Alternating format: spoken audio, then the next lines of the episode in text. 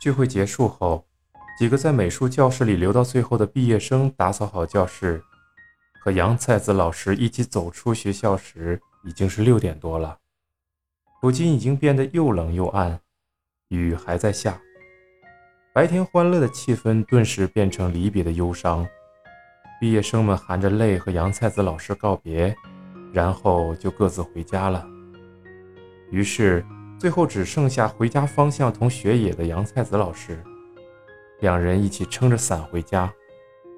一想到这儿，说不定是最后一次享受和老师单独相处的幸福，学野心里就很是不安，所以从刚才一直就没说话。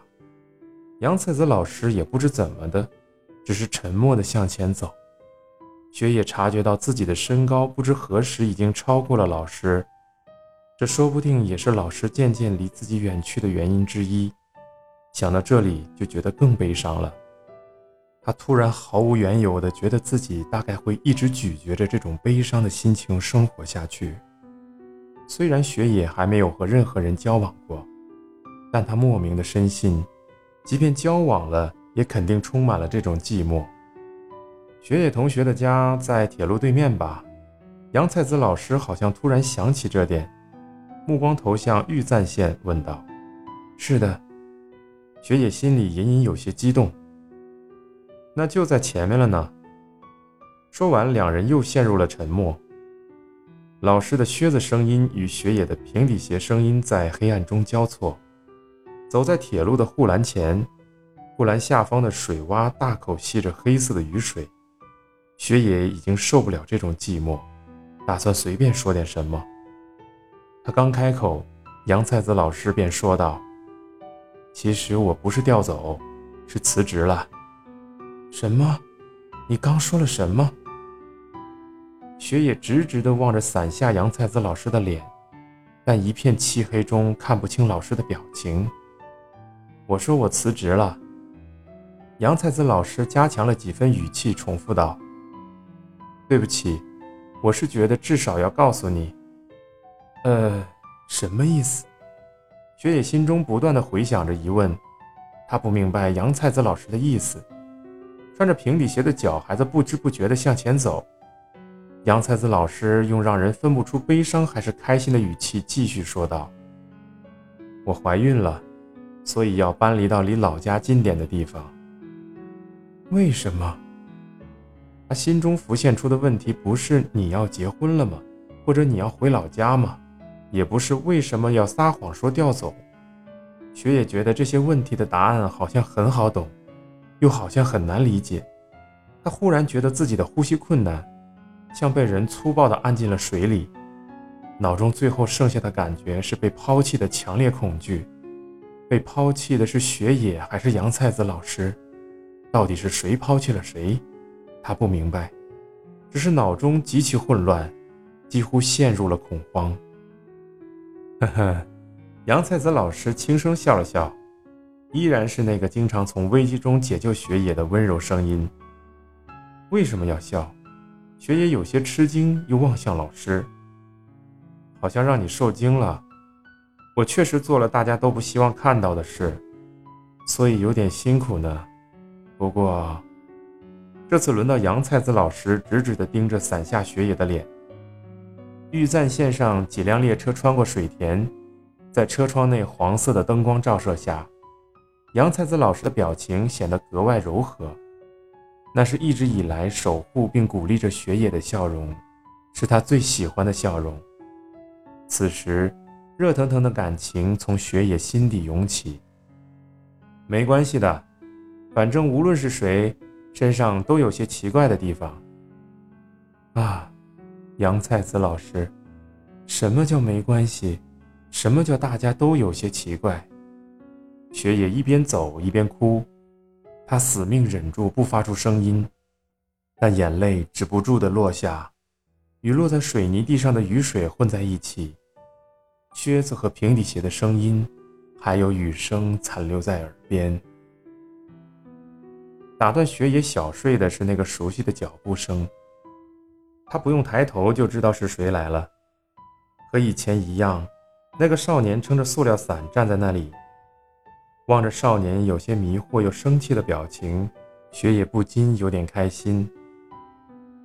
你好，雪野先打了招呼。你好，少年冷淡的回答中似乎透着“你怎么又在这里”的意思。雪野的眼角捕捉到少年坐下的样子，想到自己肯定被当成奇怪的女人，他苦笑起来。不过我们彼此彼此吧，你跑来这里，肯定又翘课了吧？雨水笨拙地敲打着屋顶。少年似乎决定无视学业一般，和上次一样，一个劲儿的在笔记本上写着什么。莫非他打算考美术大学？也罢，管他呢。雪野也随心所欲地喝着啤酒，喝完一罐，又打开另一罐其他牌子的送到嘴边，完全不知道味道有什么差别。早知道就再选两罐便宜的了。算了。反正他的味蕾也很迟钝。雪野把一只脚上的浅口鞋半脱下，挂在脚尖晃来晃去。我说：“不知道是因为有点醉了，还是太无聊。”雪野竟主动和少年搭话：“你学校今天放假？”雪野只是觉得这孩子可能和自己合得来，有点类似在新学期上凭直觉找朋友。不过少年摆出一副……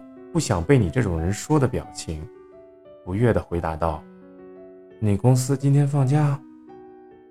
果然，这孩子什么都没觉察到。男孩子真是笨啊！我又翘班了。对于雪野的回答，少年有些吃惊。雪野心想：“你也许不知道吧，大人也会经常翘掉各种活动的。”少年的表情有些缓和了。于是，一大早就在公园喝啤酒。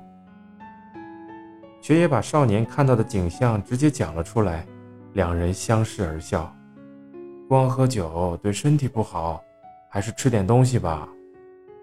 你这个高中生居然懂这么多？啊，不是我，我妈经常喝。一定是慌忙想出来的借口，她肯定喝过，真可爱。稍微欺负她一下吧。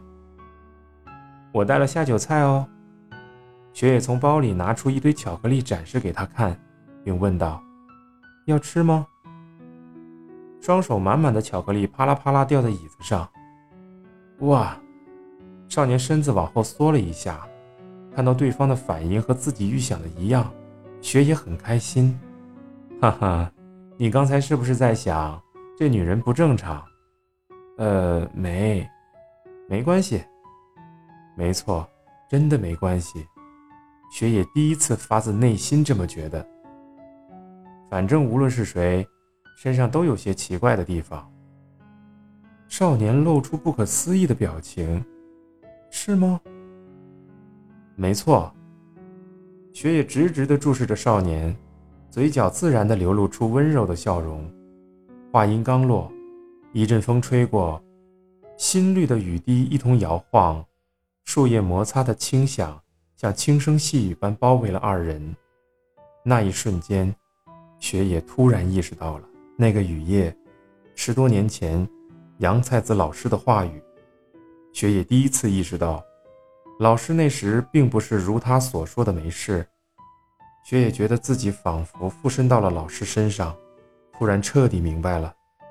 杨菜子老师一边拼命地捂住快散架的心，一边声嘶力竭地呐喊：“世界上奇怪的人不止我一个”的心情。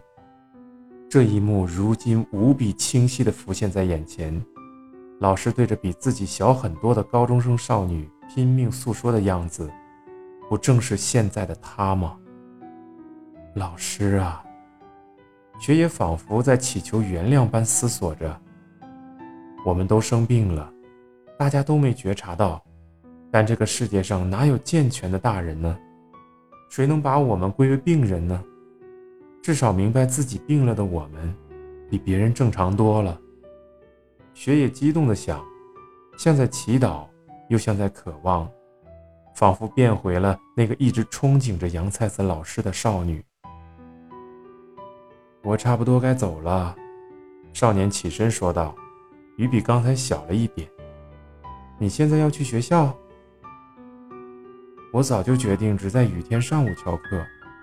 这样啊，不完全认真的孩子一般有点奇怪。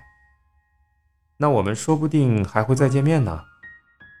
没打算说的话语突然从嘴边跑了出来。可能吧，如果下雨的话。雪野望着少年一脸不可思议的表情，事不关己的想：我好像真的是这样期待呢。之后他才知道，那天是关东区进入梅雨季节的日子。